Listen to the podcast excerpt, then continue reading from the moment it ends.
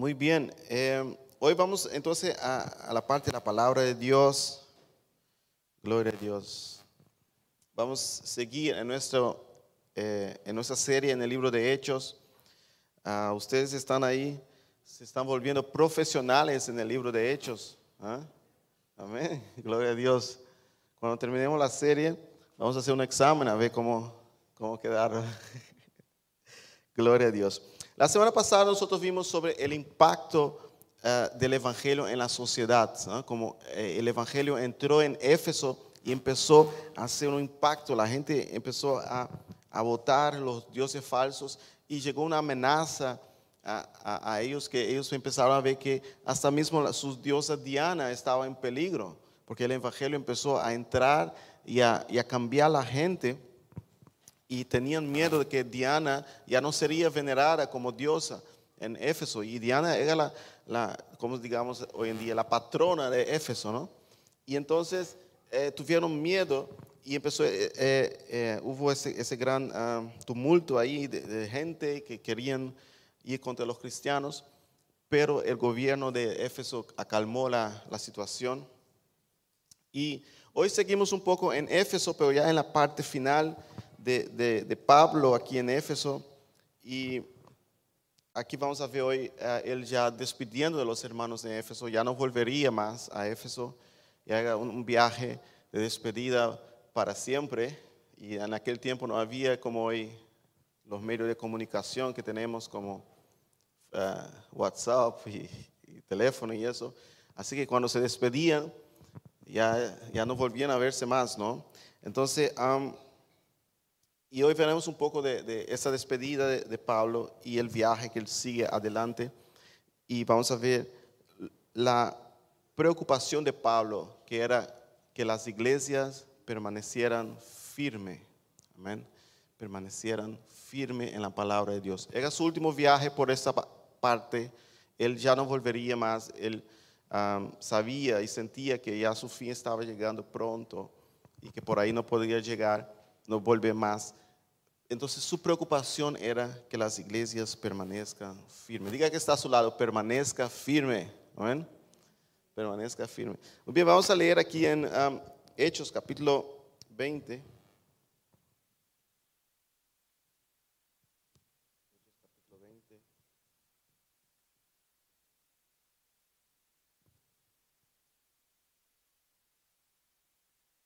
¿Pueden poner aquí en la pantalla?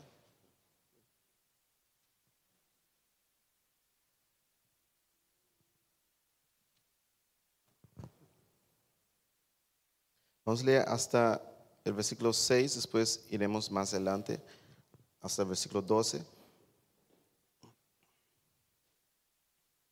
Aquí siguiendo entonces eh, Lucas, ¿no? siguiendo lo que hablamos la semana pasada, versículo 1 dice, después que cesó el alboroto, llamó Pablo a los discípulos y habiéndolos exhortado y abrazado, se despidió y salió para ir a Macedonia. Y después de recorrer aquellas regiones y de exhortarles con abundancia de palabras, llegó a Grecia. Después de haber estado allí tres meses y siéndoles puesto acechanza por los judíos para cuando se embarcasen para Siria, tomó la dirección de volver por Macedonia.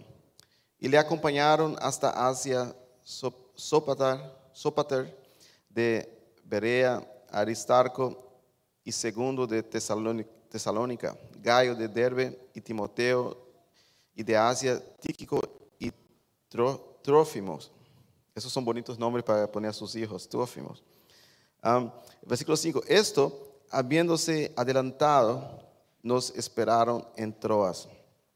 Y nosotros, pasados los días de los panes sin levaduras, navegamos a Filipos y en cinco días nos reunimos con ellos en Troas, donde nos quedamos siete días. Amén. Gracias, Padre, por tu palabra, oh Dios. Habla a nuestros corazones en esta mañana. Sea tú, Señor, hablando de nuestras necesidades. Sabemos que tu palabra tiene poder, tiene poder de transformación, tiene poder de cambios. Te adoramos, oh Dios, te glorificamos en nombre de Jesús. Amén. Gloria a Dios. Muy bien, aquí vemos eh, un pasaje muy interesante, donde Pablo ahora, eh, como he dicho, empieza a volver por estas regiones y empieza a visitar a los, los hermanos y dándoles palabras de exhortación para que se permanecieran firmes. Y yo estaba pensando un poco, eh, el huracán que acaba de pasar por, por, por, Florida y todo eso, y uno ve en la televisión el huracán soplando fuertemente, esos vientos son fuertes, ¿no? Y soplaban y soplaban, pero las palmeras se mueven, se mueven para un lado, para otro, pero no se caen. Eso es interesante, ¿no? De hecho, son muy flexibles y pueden resistir vientos, pueden resistir uh, ondas. Si el mar entra, dice que lo mejor que puedes hacer es subir a una palmera porque ella, no, ella aguanta bastante. Y yo creo que es eso lo que, lo que Pablo quería para la iglesia, permanecer firme, ¿eh? como esa palmera que aunque vengan vientos, aunque vengan tormentas, que la iglesia permaneciera firme, aunque él ya no estaría más con ellos aunque él, eh, su, vida estaba ah, yendo ya a, los últimos años de su vida y, él no podía más estar con ellos eh, en, estas áreas, en esta área, en este lugar, pero él quería que los hermanos permaneciesen firmes, firmes para resistir las tormentas, firmes para resistir las ondas del mar. y no solo Pablo eh, pensaba de esta forma, también Pedro pensaba de lo mismo. En los últimos días de su vida, en los últimos años, él estaba preocupado en una cosa, que los hermanos permanecieran firmes. Diga junto conmigo una vez más, firme. Amén. Gloria a Dios. Veamos aquí a segunda de Pedro, uh, capítulo 1. Uh, luego volvemos a Hechos, pero vamos aquí a ver cómo pensaba Pedro también en esta área. Segunda de Pedro, capítulo 1, versículo 12 al 15.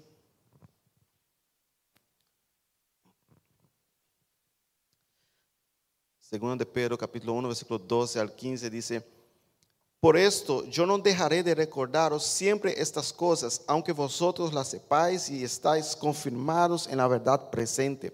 Pues, pues tengo, por cierto, en tanto que estoy en este cuerpo, el despertaros con amonestación sabiendo que en breve debo abandonar el cuerpo, como nuestro Señor Jesucristo me ha declarado. O sea que Pedro ya sabía que en breve iba a morir, iba a dejar el cuerpo. Pero el versículo 15, mira que, nos dice, también yo procuraré con diligencia que después de mi partida vosotros podáis en todo momento tener memoria de estas cosas. Amén. Aquí la preocupación del apóstol Pedro también era, oye, cuando yo me vaya, yo quiero que la iglesia permanezca firme, que tenga memoria de lo que, de lo que es el Evangelio de Cristo Jesús, que permanezcan estables. Amén. y eso es un llamado para todos nosotros, tener esta preocupación, oye, cuando yo me vaya de este mundo, ¿quién voy a dejar para seguir, para permanecer firme en el Evangelio? ¿Ah? ¿Quién voy a dejar atrás como mis hijos espirituales? ¿Cuántos hijos espirituales vamos a dejar atrás? ¿Cuántas personas eh, vamos a dejar atrás firmes en el Evangelio? Amén. Empezando desde nuestra propia familia, pero también extendiendo a otros hijos espirituales. ¿Quién vamos a dejar atrás con, para seguir llevando el Evangelio? Es como en las Olimpiadas, hay una carrera que ellos llevan un pedazo de, madera en la mano, ¿no? Y van corriendo, corriendo, y luego tú tienes que pasar ese pedazo de madera al otro. ¿Ustedes han visto esta carrera? Le pasas al otro y el otro sigue corriendo, ¿no? Y, y el Evangelio es así, nosotros vivimos aquí, corremos, corremos, pero de repente nos toca pasar para otros y que otros sigan y, sigan llevando este, esta palabra, este evangelio. Y esa era la preocupación del apóstol Pablo y esa era la preocupación de Pedro. Tenemos que exhortar a las personas, eh, tenemos que decirles que permanezcan firmes en la palabra de Dios, tenemos que explicarles el evangelio para que entiendan de verdad, para que permanezcan firmes.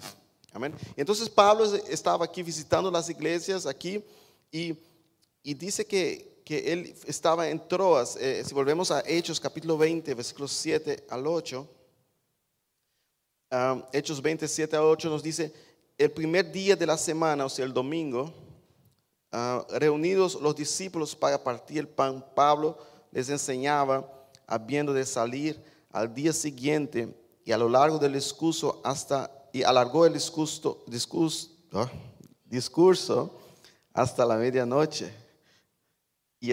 Y, había muchas lámparas en el aposento alto donde estaban reunidos. Entonces aquí Pablo no fue, no fue a dar un sermón de media hora, sino que eh, estaba enseñando a los hermanos, oye, es mi último día con ustedes, les voy a enseñar todo lo que pueda. Y predicaba y predicaba, y las personas tenían sed, amén. Digan conmigo, sed, sed de la palabra de Dios. Ellos querían aprender. Oye, Pablo se va, nosotros queremos aprender de él, ah, queremos entender todo lo que él entiende, amén. Queremos aprender de él. Los hermanos tenían sed por la palabra de Dios. Yo creo que eso es algo que nosotros tenemos que aprender también en nuestra vida. Siempre tenemos que cultivar esta sed en nuestra vida por aprender la palabra de Dios. Los hermanos seguían hasta la medianoche aquí, ¿eh? Ya hacía ya medianoche y Pablo hablando y hablando y hablando. yo recuerdo que cuando era niño, mis padres están aquí, son testigos. Ellos me llevaban a la iglesia en Brasil y allá los cultos ah, eran largos. ¿ah? Eso era como tres horas, cuatro horas, cinco horas, ah, a veces todo el día. Y, y ahí no se dice, yo voy a la iglesia un ratico, ahí se dice, yo voy a la iglesia por un buen rato. O sea que olvida que voy a volver por ahora. y nosotros íbamos a la iglesia y la gente ahí eh, todo el tiempo palabra, cantando, adorando a Dios. Y los niños ahí sentados tranquilos. ¿ah? Hoy en día los niños hay que entretenerlos. Ahí no, en ese tiempo, bueno, el mundo ha cambiado, pero en ese tiempo los niños se sentaban en la iglesia escuchando la palabra, cantando. Aleluya. Y el culto seguía. Y de repente el pastor decía, hermano tal, venga, decía algo aquí. Y el hermano venía y hablaba. No sé, Santo Domingo si es así también.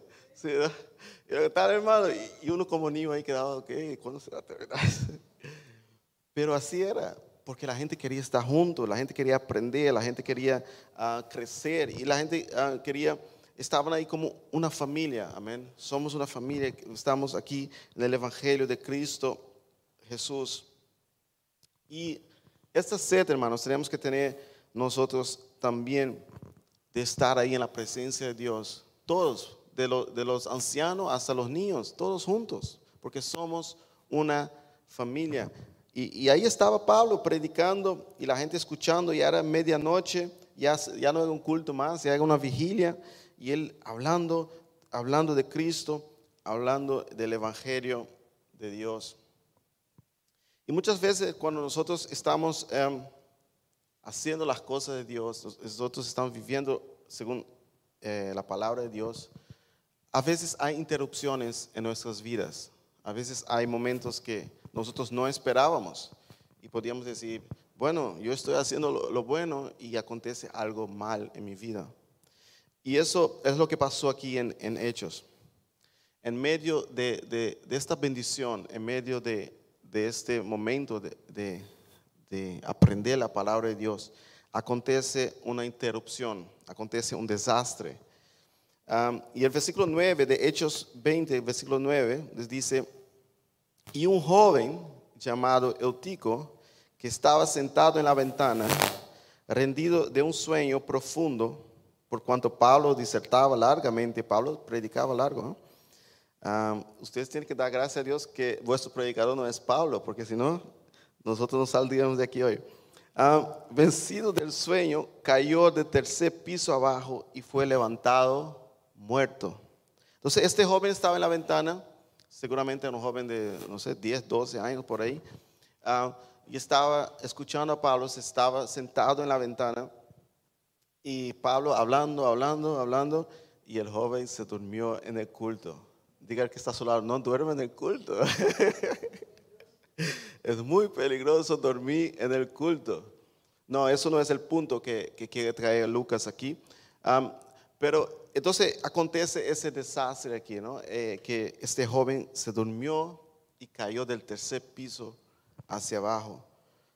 Eh, y entonces es una interrupción, es un, un, desastre que acontece ahí en medio de este plan que tenía Pablo de estar ahí esta noche y el próximo día seguir viajando.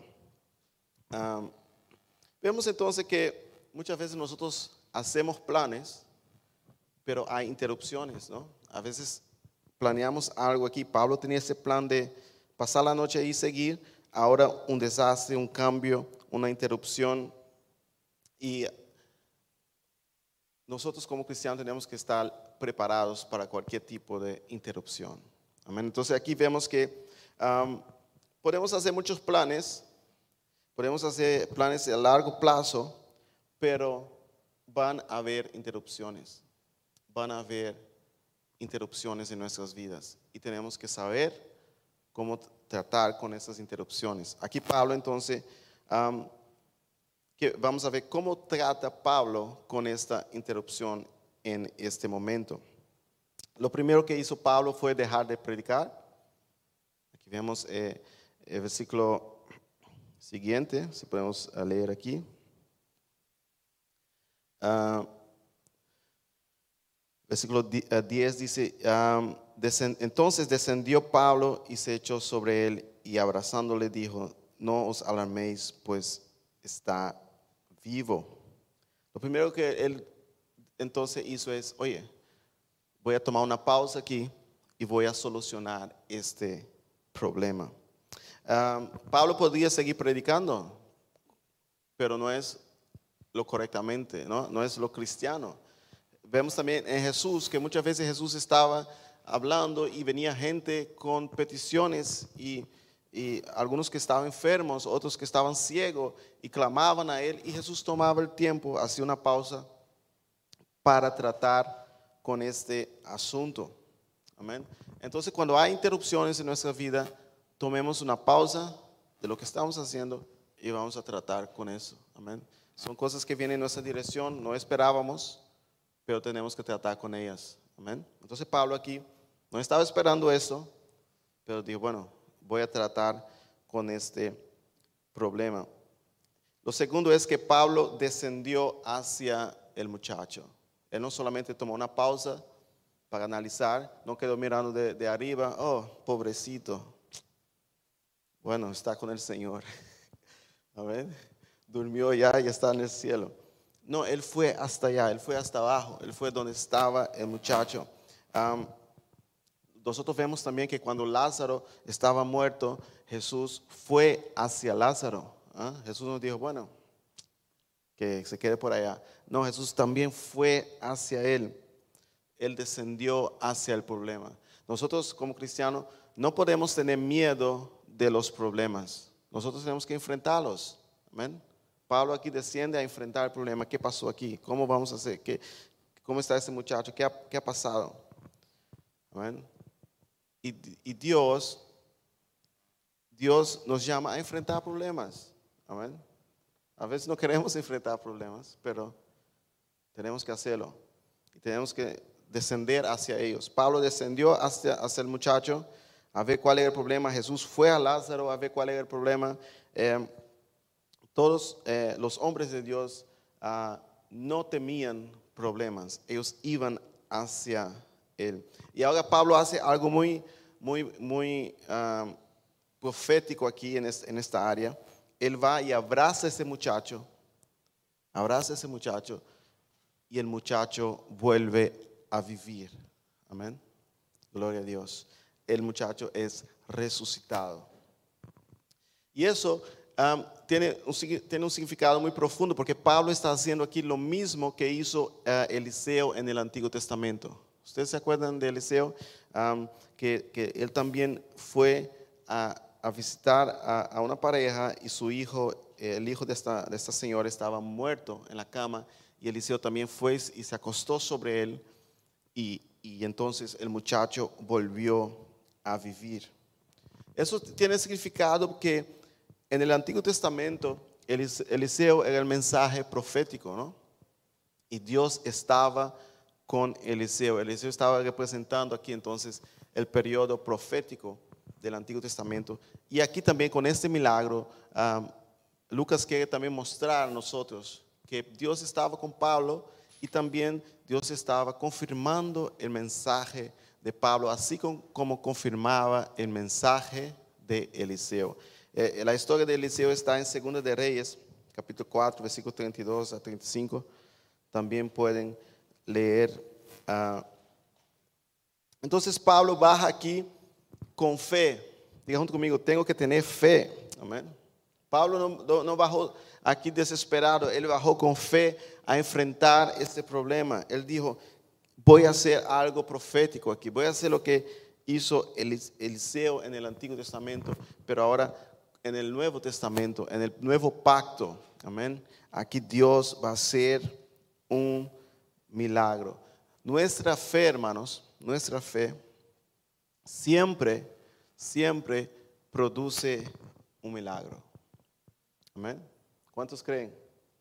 Nuestra fe siempre produce un milagro. Pero tal vez el milagro no es lo que nosotros esperamos. tal vez no es que Dios quite el problema en sí, porque aquí vemos que Dios sanó a ese muchacho o resucitó a ese muchacho, pero hay otras partes en la Biblia que, que personas no fueron sanadas y murieron, ¿no? Pero la fe siempre produce un milagro. Jesús hizo muchos milagros, pero a la hora de ir a la cruz, Él dijo, Padre, si es tu voluntad, quita de mí este cálice. O sea, hago un milagro aquí que, que yo no tenga que ir a la cruz. Pero al final, Él fue a la cruz. Amén. Y entonces, pero ahí también estaba el milagro, que Él fue fortalecido para pasar por ese periodo. Dice la Biblia que los ángeles, vinieron ángeles y le fortalecieron. Amén. Entonces la fe siempre produce un milagro. O la fe hace un milagro en el problema o la fe te ayuda a pasar por esta situación. Right? Así, así es como nosotros creemos. La fe eh, hace un milagro, pero la fe también, si, si no es un milagro que nosotros esperamos, ella está produciendo otro tipo de milagro. Vamos a ver que, cuál es el otro tipo de milagro. A veces no lo vemos, pero sí está. Está en 1 de Corintios, capítulo 4, versículo 17. 1 de Corintios, capítulo 4, versículo 17.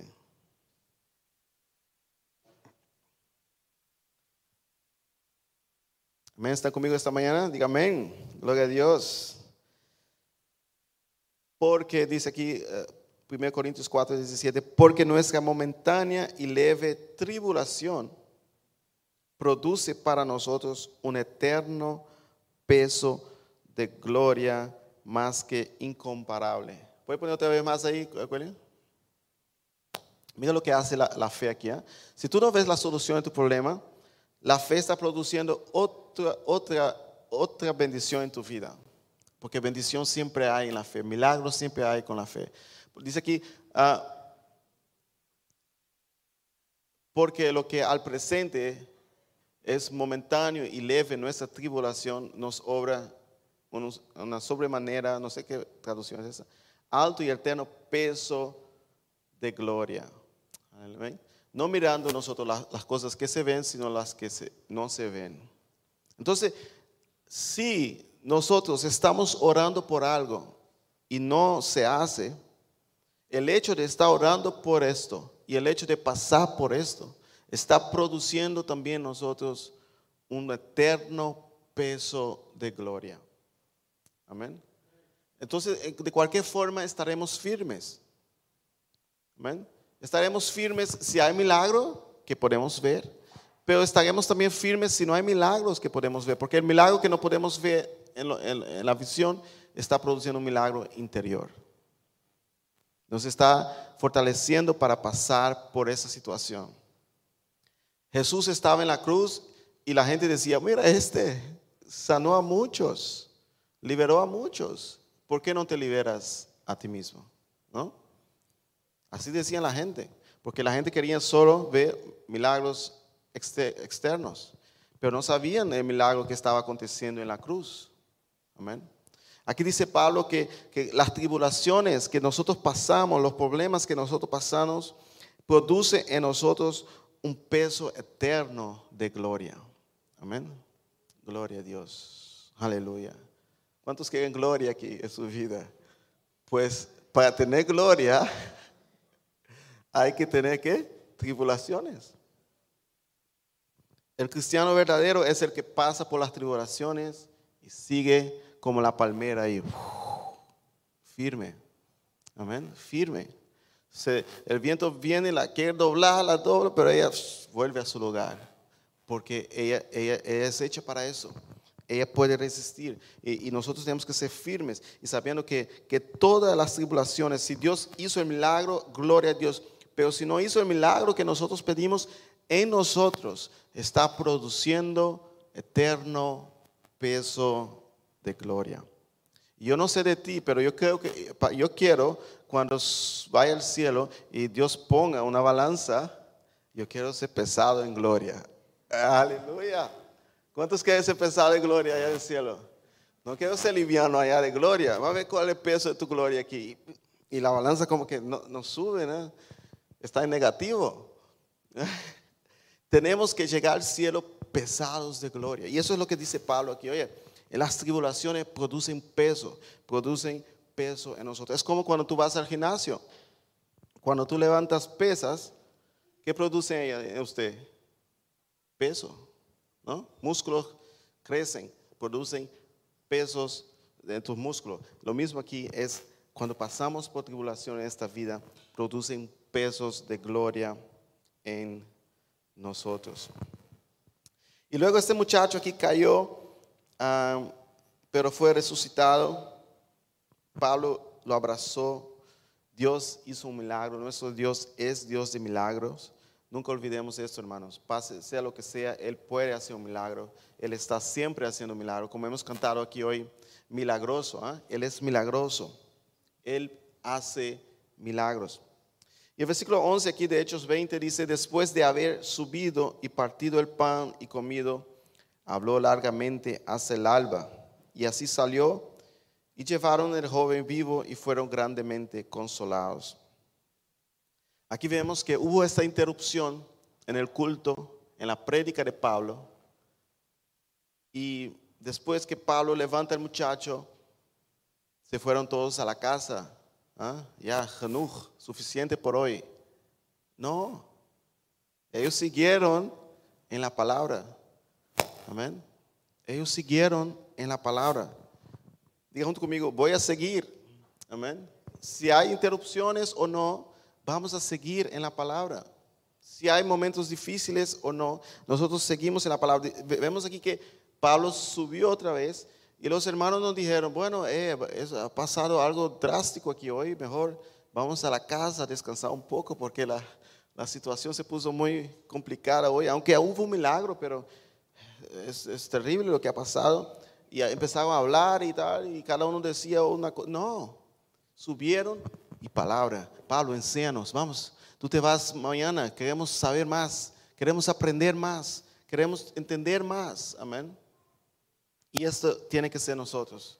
Oye, pase lo que pase, vengan las interrupciones que vengan, nosotros permaneceremos firmes en la palabra. Hay personas que toman pausa del Evangelio, ¿no?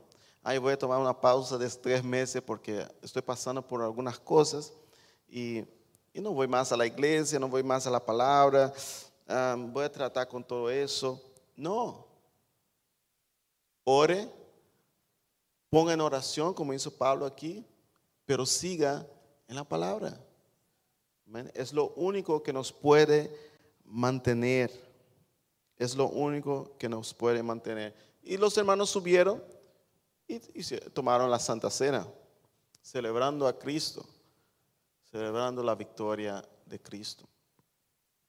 Hermanos, ese es un gran ejemplo para nosotros como hijos de Dios que la preocupación de los apóstoles era que la iglesia estuviera firme.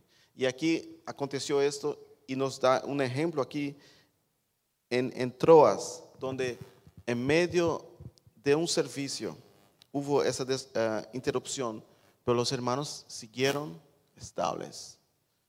Después del milagro, seguían buscando la palabra de Dios. Querían más de Dios. Amén. Queremos más de Él. Queremos aprender más de Él. O, o vamos a, a dejar que las interrupciones de nuestras vidas nos quite el enfoque de qué realmente es importante para nosotros.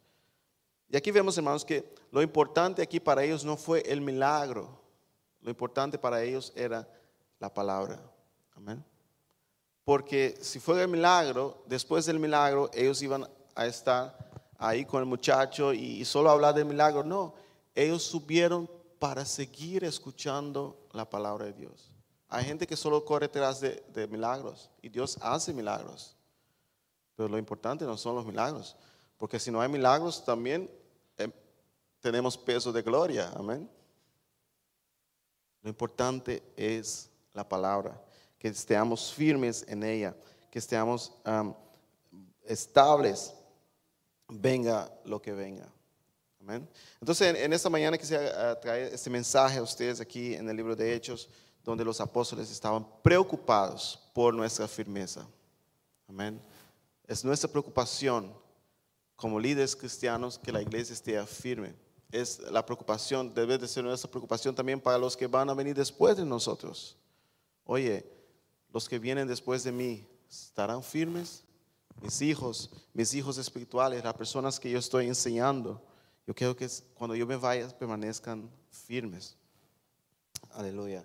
Sean como esas palmeras ahí que vienen los orcanes, vienen los vientos, permanecen estables en su lugar, no los quitan de su lugar.